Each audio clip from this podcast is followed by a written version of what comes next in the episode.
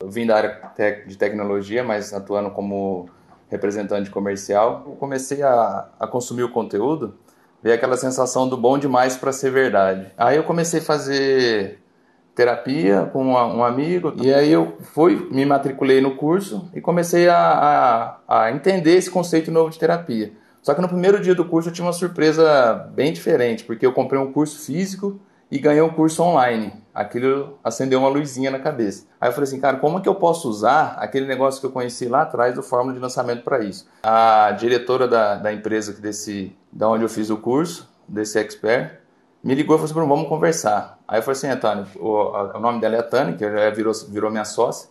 Falei assim, o projeto que eu tenho é esse. O Fernando tem muito conteúdo, tem muita didática e está perdendo oportunidade.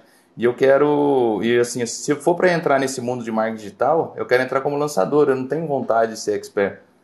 Ela falou assim, que faz sua proposta. Eu falei assim, me dá um curso aí para a gente tentar vender online.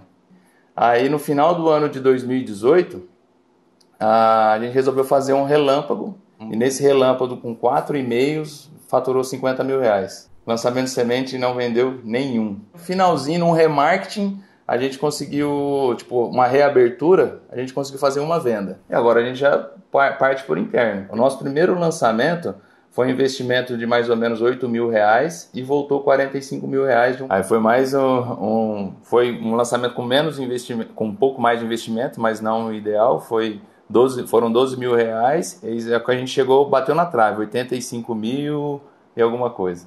Aí no próximo foi o nosso primeiro 6 em 7. Então, depois de cinco lançamentos, 348 mil mais ou menos. Então, assim, o respeito e a transparência do processo tem que ficar claro para os dois.